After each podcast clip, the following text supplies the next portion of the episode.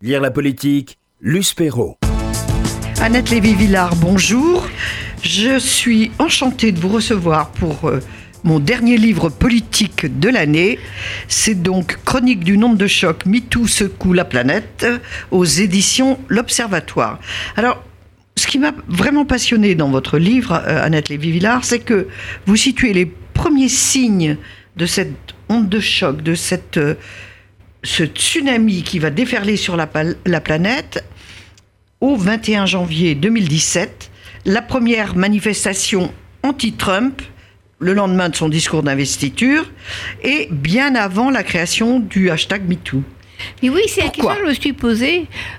Pourquoi ce mouvement a pris comme ça, comme vous dites, un tsunami, euh, un tremblement de terre, une vague de fond, une lame de fond, tout ça?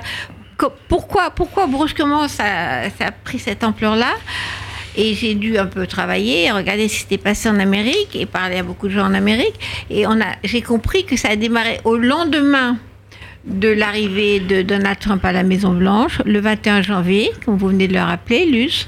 Le Tout à 21 fait. janvier, immense manifestation dans tout le pays, euh, pas simplement les deux côtes, au milieu, partout, des petites, des grandes, immenses manifestations contre le sexisme de Trump, c'est-à-dire des centaines de milliers de femmes avec des bonnets de petites De chattes sur la tête pour rappeler les, les propos. absolument ignoble de Donald Trump sur les femmes, euh, sur c'est qu'un poussi, euh, c'est qu'une chatte, euh, je peux, euh, je peux prendre toutes les chattes que je veux. Enfin bon, Et donc la- les gens sont descendus dans la rue, les femmes ont organisé des manifestations, mais les hommes sont venus un peu derrière. Ils n'ont pas pris la direction du mouvement pour protester contre ce type sexiste, misogyne, scandaleux Vulgaire. qui était devenu le président des États-Unis. Très vulgaire, très grossier. Le mâle blanc dans, dans toute sa caricature euh, absolue et très réactionnaire en fait. C'est un retour en arrière pour ce pays quand même du Women's Lib. C'était quand même avec l'Angleterre, c'est le premier pays qui a quand même euh, inventé le féminisme. Donc euh, c'était un vrai, vrai euh, choc d'avoir ce type-là à la tête du pays. Les femmes sont descendues donc dans la rue, les hommes aussi. Et quand il y a eu l'affaire Weinstein, c'est-à-dire que le New York Times a mis à sa une une énorme enquête sur les agissements, les Alors, agressions sexuelles, le pays était toujours dans l'état d'esprit de on ne veut pas de ce sexisme-là depuis Trump à la Maison Blanche. On ne veut pas que les femmes soient des citoyennes de seconde zone. En gros, c'était ça, la manifestation anti-Trump. Mais avec, avec le- la une du New York Times, donc du, en octobre 2017, le 5 octobre, c'est bien cela, euh, l'affaire prend une toute autre tournure parce que l'affaire Weinstein, c'est vraiment là que le tsunami va, va, se- va déferler. Euh, parce que c'est c'est la une du New York Times, un journal très très sérieux, un journal euh, qui parle avant tout de culture, d'économie et de politique. C'est pas du tout un journal qui fait oui, ses affaires sur les, les people et le sexe. Donc, comment ce journal a-t-il eu le courage de mettre l'affaire Weinstein à la une? C'est une révolution pour eux aussi. Alors c'était une grande première, à l'exception de l'affaire Clinton euh, qui avait Oui. euh, été accusée Mais d'avoir... euh, c'était le président. Voilà, c'était le président. C'est normal que le New York Times, le Washington Post et tous les journaux, les quotidiens très sérieux parlent de ce qui se passe à la présidence. Ça, c'était leur Ce devoir. n'était même. pas du tout la même dimension. Tandis que Harvey Weinstein n'est pas et n'était pas président des États-Unis. Donc pourquoi s'intéresser brusquement à, ce type-là? Eh bien justement parce que dans ce climat aux États-Unis après l'élection de Trump, le sexisme devenait vraiment un objet politique que- dont tout le monde s'est emparé. Dans, la- dans le rejet de Trump, bien sûr, le New York Times, tous ces grands quotidiens ne sont pas pour Trump. Ils ont une quand même une tradition euh, plutôt démocrate. Mais malgré tout, euh, euh, disons, ça ne passera pas. On n'acceptera pas ça. D'où euh, la une incroyable, comme vous venez de dire, Luce du New York Times, incroyable pour ce journal euh, qui ne parle pas de sexe. À part quand c'est simplement euh, le président des États-Unis qui risque de tomber, comme avec la. oui, mais ça- jamais. Clinton. Jamais. Et là, c'est quand même euh, que du sexe. Pardon. On va dire l'affaire Vincent, c'est euh, une centaine de femmes qui expliquent différentes. C'est du sexe, c'est des people, des stars. C'est pas le genre du New York Times. C'est pas du tout le genre du. À la rigueur, le LA Times à Los Angeles, on pourrait imaginer. Et Oui, encore. et encore, oui. Mais des- évidemment, des tabloïds, on aurait pu imaginer ça. Mais là, euh, c'était une enquête formidable de deux femmes qui ont eu le prix Pulitzer avec euh, Ronan Farrow, qui est le fils de Mia Farrow, qui lui a fait une enquête dans le New Yorker, parce que la télévision a refusé de passer euh, son reportage quand même. Et ça a donné la, légitimité du New York Times a permis que ce mouvement devienne un vrai mouvement politique et dépasse simplement le côté people. En fait, Trump a allumé une mèche, comme vous le, soulignez, et l'affaire Weinstein, ça a été le déclencheur, et l'incendie s'est répandu sur toute la planète. Alors, c'est quand même, ça a entraîné une, une déferlante partout de révélations, mais ce qui a donné peut-être le courage à d'autres femmes, c'est que de, des grandes stars, euh, comme euh, Angelina Jolie, comme Sharon Stone, ont enfin osé s'épancher et révéler les turpitudes et les pressions auxquelles elles ont elles-mêmes été soumises pour Alors, il pouvoir faut- faire leur oui, carrière. Luce, il faut quand même euh, comprendre que cette omerta, parce que c'est une omerta, euh, régnait sur Hollywood depuis le début de la création des studios à Los Angeles. Depuis le début, les femmes euh, étaient obligées de coucher, de passer C'était de la sur viande le fraîche. C'était exactement le marché de la viande fraîche, ça s'appelait comme ça, the meat market. Et en anglais, c'était l'audition sur canapé. Casting couch, c'est-à-dire que voilà, euh, c'est comme ça, euh, vous passez l'audition euh, sur le canapé de Monsieur Warner, de Monsieur Meyer ou d'un autre grand patron de Hollywood. Et il y avait un silence total, même parfois des femmes ont parlé. Marilyn, Bah, Monroe, Marilyn Monroe, dans oui, ses mémoires, euh, est très très claire sur le fait que c'est la promotion canapé et voilà, et c'est ça et qui sont. Mais est-ce que ce n'était pas à l'époque plutôt Marilyn que l'on condamnait et que l'on jugeait comme une femme plutôt légère, euh, écervelée, pas intelligente euh, Bon, Je pense c'était qu'aujourd'hui, plutôt elle qu'on regardait avec un certain de haut elle a plutôt été- que les producteurs. absolument, Elle a été détruite par Hollywood. Hollywood a forcé à d'abord changer son nez, son apparence, etc. Et euh, également, comme vous le dites, elle n'a jamais pu dire euh, ce qui se passait vraiment, mais elle l'a quand même écrit, enfin, elle a- elle a- dans sa, sa mé- ses mémoires qui ont été écrites avec quelqu'un d'autre, mais elle le dit, comme Sharon Stone aujourd'hui le dit. Mais la différence entre Marilyn Monroe et Sharon Stone aujourd'hui, c'est qu'aujourd'hui, on les écoute. À l'époque de Marilyn, on n'écoutait pas, on n'entendait C'était pas inaudible. Complètement inaudible pour Marilyn et pour toutes les autres femmes dans le monde. La grande nouveauté de ce mouvement, c'est qu'on les écoute pour une fois, que ce soit euh, une employée de, de supermarché, euh, une, une histoire du prix Nobel de littérature, ou euh, les skieuses autrichiennes, etc., etc., etc., qui depuis MeToo témoignent que oui, à elle aussi, c'est arrivé. Me too. Moi aussi. Moi aussi. Mais alors, c'est Hollywood, comme, vous comme on le soulignait, mais c'est quand même, toutes les, comme vous venez de le dire, toutes les classes sociales. Ce n'est ni la côte Est, ni la côte Ouest. C'est une vraie déferlante sur toute l'Amérique. Alors, qu'est-ce que ça dit de l'Amérique d'aujourd'hui, cette déferlante? Mais justement, ça commence, comme vous venez de le rappeler, avec l'élection de Trump, qui est un vrai choc parce que personne n'y a cru. Personne n'a cru que ce clown allait y arriver contre la, une femme. Je vous rappelle qu'il a battu une femme, c'est pas n'importe quoi. Il avait un mépris absolu pour elle. Dans les débats, on voyait qu'il se moquait d'elle en direct. Donc il y avait ce côté humiliation d'une femme au départ déjà. Hillary a été humiliée en tant que femme, représentant les femmes quand même, la première candidate à la présidence.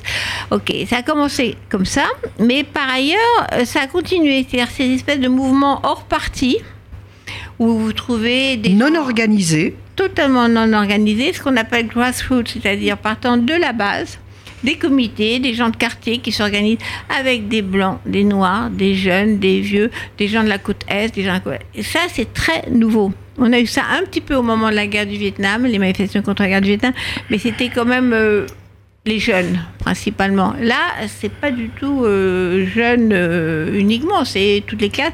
Et vous retrouvez le même phénomène avec le mouvement des lycéens contre les armes à feu. Et qui ont une femme à leur tête. Qui ont une femme black. Une jeune fille black, absolument. À leur tête, qui elle est le leader du mouvement. Et vous voyez, quand vous voyez les, les centaines de milliers de lycéens défiler à Washington, toutes les couleurs, toutes les classes sociales, au, nom d'eux, on ne veut pas mourir euh, tué par un fou euh, qui a une mitraillette. Mais justement, c'est l'âme de fond, donc des femmes avec MeToo, des lycéens. Euh, comment Trump peut-il continuer à, gouverner? Parce que on, on, se rend compte que c'est toute l'Amérique et pas seulement l'Amérique démocrate. C'est l'Amérique qui se mobilise sur des sujets de société. Donc effectivement, c'est pas démocrate contre républicain. C'est hors parti. Voilà, parce que vous avez des démocrates qui soutiennent les, les, armes à feu et le lobby des armes à feu parce qu'ils touchent beaucoup d'argent de, de NRA, qui est le lobby des armes à feu. Donc ça traverse le système politique, comme vous venez de dire, ça au-delà du système politique, parce que ces gens-là ne dépendent pas de l'argent du lobby des armes à feu. Ils veulent simplement ne plus se faire tuer dans les lycées le nombre de morts, euh, la première cause de mortalité des, jeunes aux États-Unis, euh, c'est par arme à feu. Première cause de mortalité. Oui, mais qu'est-ce que c'est quand même quelque chose de très nouveau en Amérique. Des mouvements comme ça, à part la guerre du Vietnam, et encore, et encore, mm. c'est quand même très très nouveau que du, de la société même montent des lames de fond comme ça.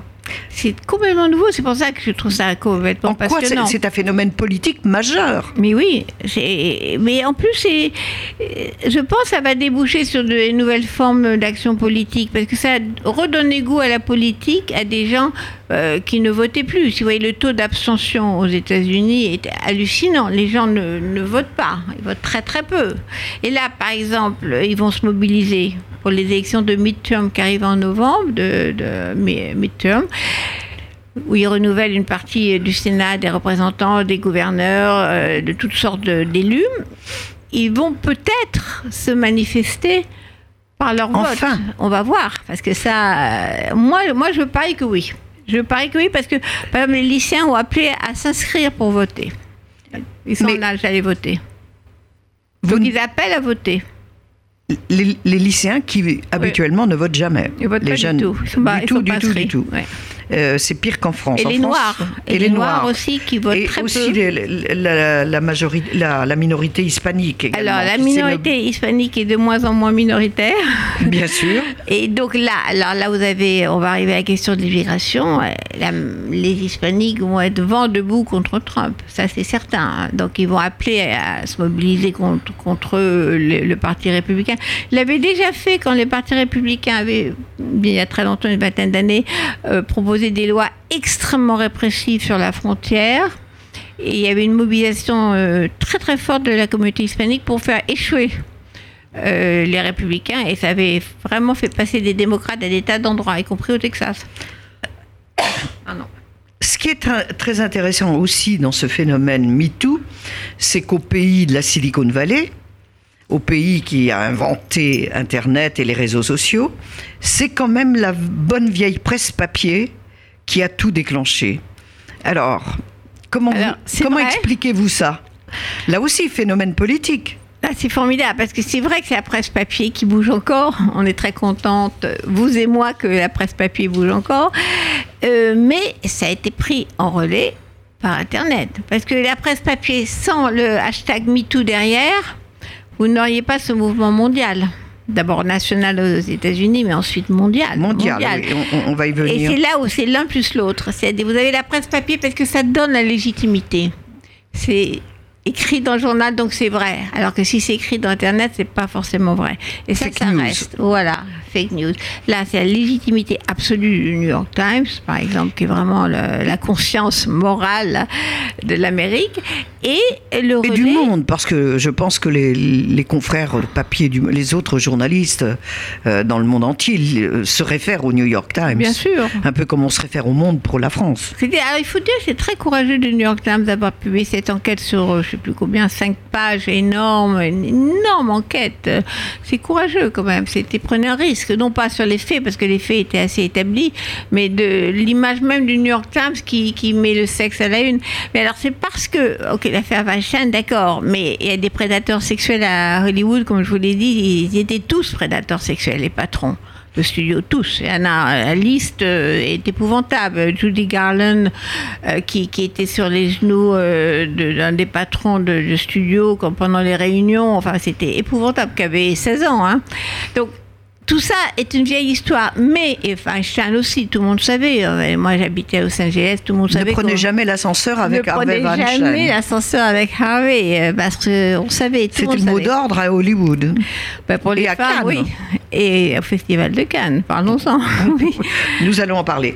Je rappelle le titre de votre ouvrage, Chronique du nom de choc. MeToo secoue la planète. Annette Lévy-Villard est à notre micro. Alors, justement, Annette Lévy-Villard, nous parlions de Cannes, ça a été une déferlante dans le monde entier. Mais en France, que s'est-il passé? Alors en France, je dirais qu'il euh, y a un côté euh, brise lame de fond, brise vague, qui est soi-disant exception française euh, qui m'agace personnellement. Euh, nous serions euh, dans la galanterie française. nous revendiquons comme une tribune de 100 femmes surnommée Tribune de Neuve, le revendique. Nous, nous revendiquons la liberté d'être importunés. Je trouve ça complètement stupide parce que la vraie liberté, c'est l'égalité, c'est-à-dire que les femmes et les hommes On choisit. choisir de faire ce qu'ils veulent sans pression. C'est-à-dire, voilà, je, quand je dis oui, c'est oui, quand je dis non, c'est non. Euh, et ça, ça n'a rien à voir avec euh, le, les frottements dans le métro, euh, une soi-disant liberté sexuelle qui se revendique de la galanterie. C'est quoi la galanterie française? C'est vous m'ouvrez la porte pour que je passe? Bon, ça, ça va, je n'ai rien contre. Mais c'est pas ça qui empêche de dire non, on est pour des relations entre adultes consentants. Voilà. Non, c'est non. Oui, c'est oui. Mais oui, moi je suis pour oui, c'est oui. C'est très simple en réalité. Quand, quand on y pense, euh, une femme dit non, c'est non. Ok. Elle dit oui, c'est oui. Ça paraît très simple. Alors ça l'est pas du tout. Et Mais justement, pourquoi est-ce si compliqué Alors c'est là où il y a un mot clé quand même, c'est le mot pouvoir. pouvoir. Ah, oui. Et c'est là où ça devient très politique. Ça devient totalement politique parce que si vous voulez, vous et moi, on peut toujours dire euh, à quelqu'un. Euh, euh, voilà, je ne suis pas pour la liberté d'être importuné, donc laisse-moi tranquille, à tout point de vue. Maintenant, quand vous êtes dans une relation de pouvoir, la situation est complètement différente. Et dans tous les grands cas dont on, a, on parle dans ce livre, c'est toujours un homme qui a le pouvoir et qui l'utilise pour obtenir euh, la sexualité qu'il a envie d'avoir, que ce soit Weinstein en premier mais on retrouve euh, à chaque niveau, ça peut être des grands pouvoirs, des petits pouvoirs, mais c'est toujours une relation de pouvoir. Alors les femmes qui ont parlé sur euh, MeToo, ce qui est formidable, c'est qu'elles elles ont très peu dénoncé, contrairement à ce qu'on a dit, c'est pas la chasse aux sorcières, c'est pas le macartisme, euh, c'est pas le puritanisme américain. Il y a très peu de noms, même euh, le hashtag balance ton port en France n'a pas balancé. Il y a quelques noms qui sont sortis, mais très peu, et ils sont tous euh, toujours au gouvernement. Ça a été corrigé très vite. Très vite, ils sont euh, toujours au gouvernement, tout va bien. Il n'y a, pas eu de victime, il y a une seule personne en prison, c'est Tariq Ramadan. C'est ça, c'est parce qu'il y a un dossier qui semble-t-il est assez lourd pour que les juges décident de, mais de maintenir C'était des agressions terribles. Oui, donc les juges doivent savoir ce qu'ils font quand ils le maintiennent en détention provisoire. Mais tous les autres sont toujours euh, à leur poste. Donc le côté chasse aux sorcières euh, dont la France avait peur ne s'est pas du tout produit. Par contre, par contre, et là moi je pense que c'est très politique, il y a une omerta sur oui. ces relations grise, on dirait, de pouvoir entre les hommes et les femmes qui font que les hommes utilisent ce pouvoir. Et cette omerta, justement, est en train de d'éclater avec euh, l'image du, du, couvercle qui se soulève et du coup euh, interroge quand même les hommes sur ce qu'ils font, force euh, quand même toutes les structures, toutes les institutions à bouger. Le commissariat de police va écouter avec attention une femme qui vient se plaindre. Un peu plus Un petit d'attention. peu plus, mais forcément, un patron va faire attention. Il faut savoir quand même que ce mouvement a fait tomber des gens extrêmement puissants en Amérique. Le patron fondateur de Uber, nos taxis, a dû démissionner parce qu'il était accusé d'avoir euh, abusé euh, sexuellement de beaucoup d'employés de- d'Uber. Le patron de Ford Amérique, les usines Ford, a dû démissionner. Mais en France, je, je- en France, ce que je, je- j'ai compris quand enfin Tariq Ramadan a été interpellé, c'est que personne n'a présenté d'excuses à Caroline Fourest qu'on traitait d'hystérique. euh, de, de, de journaliste fantaisiste et j'en passe et des meilleurs parce En qu'elle dénonçait les faits. Mais c'est très euh. On ne supportait pas qu'une femme L'affaire Strauss-Kahn, par exemple, n'a pas provoqué de remous en France euh, particulièrement. Bah, tout le monde a suivi cette histoire comme un fait divers. Mais vous n'avez pas eu euh, d'autres femmes qui ont dit euh, c'est honteux. Vous avez des hommes qui ont dit il n'y a pas mort d'homme. Voilà. Qu'est-ce que ça dit de la France alors? Sur la vieille galanterie française? Écoutez, moi je trouve qu'il y a toujours euh, en France, euh, d'abord il y a une énorme méfiance vis-à-vis de, de ce qui vient de l'Amérique. Le bon vieil anti-américanisme français qui ressort à la première occasion. Toujours. Moi, j'ai fait des cours sur l'anti-américanisme, l'histoire de l'anti-américanisme. C'est une très, très, très vieille histoire en France. Donc, nous, les Français, on ne va pas avaler ce que nous envoient les Américains. Premier Mais il y a truc. aussi un fondant anti-américanisme. Si c'était venu d'ailleurs que, que d'Amérique, vous pensez que le- la déferlante aurait été plus, plus rude? Bah, si c'était venu de France, disons, euh, je pense que ça n'aurait pas mieux marché parce que ça serait pas venu de France. c'est ça le problème. La question de la France est très très étrange parce que euh, le débat culturel en France, on dit attention censure culturelle. Il n'y a pas eu de censure culturelle. Il y a eu deux, trois blagues si on va changer de la fin de l'opéra. Carmen. Euh, oui, mais franchement, il n'y a eu aucune censure culturelle. On dit, euh, oh là là, les gens vont plus pouvoir faire les films qu'ils veulent faire. Mais bien sûr que si. Personne euh, euh, chez Arte, à Canal+, Mais ça ou ailleurs... euh, Oui, mais ça a même coûté quand même la, en, en France, ça a même coûté l'existence d'un journal qui venait de commencer, l'hebdo. ah oui, oui. Donc il y, a eu- il y a quand même eu des levées de boucliers. euh, Dès qu'on parle de culture en France, on dit attention, on met en danger notre culture française et l'histoire de Polanski, le chanteur Bertrand Cantat, tout ça. Mais alors, je pense que c'est pas parce que c'est des gens de talent comme Polanski ou Bertrand Cantat. Moi, j'écoute la musique. de Balthus Bertrand aussi, Cantat, mais bon, mais rien ça ne cela n'empêche pas que. je trouve qu'il faille aller l'applaudir, ce qui est quand même autre chose. Humainement, vous avez l'homme sur scène, euh, qui a quand même tué de, de 23 coups de poing sa compagne, Marie Trintignant. C'est pas un 23 coups de poing, c'est pas l'accident euh, dans un petite dispute, c'est plus grave que ça. On n'a peut-être pas envie d'aller applaudir l'homme. Donc, euh, c'était ce débat sur on censure la culture, non. On censure des hommes euh, qui euh, ont tué. Donc la nomination de Marlène Schiappa est très utile parce qu'elle, elle ne s'en laisse pas compter. Et je trouve que, alors, moi qui dis pas toujours du bien des présidents, je trouve que sur ce dossier-là, Emmanuel Macron a été très rapide. Il a tout de suite euh, compris. Compris. ce qui se passait. Il a nommé une tornade, tornade absolue. Il la soutient. Il a décidé que ça serait une grande cause nationale. Il a fait tout de suite passer des lois. Alors, les lois ne feront peut-être pas tout changer, mais quand même, ça fait bouger un peu. Parce que c'est vrai qu'agresser quelqu'un dans le métro, ça vous coûte une contravention de, je sais pas quoi, 90 euros, je crois, ça va peut-être faire réfléchir quel- quelques mecs avant, avant de bousculer une femme dans le métro. Peut-être. En tout cas, la loi, euh, normalement, c'est fait pour ça, pour euh, un petit peu Quand elle est réprimer. appliquée. Mais je pense que là, aujourd'hui, les institutions vont fonctionner mieux sur les questions de harcèlement. Donc je pense qu'il y a un avant et un après MeToo. Alors pour conclure, il y a un après, puisque Melania Trump, première dame des États-Unis, a osé prendre la parole seule, on ne l'avait jamais entendue, euh, sur, euh, sur les migrants.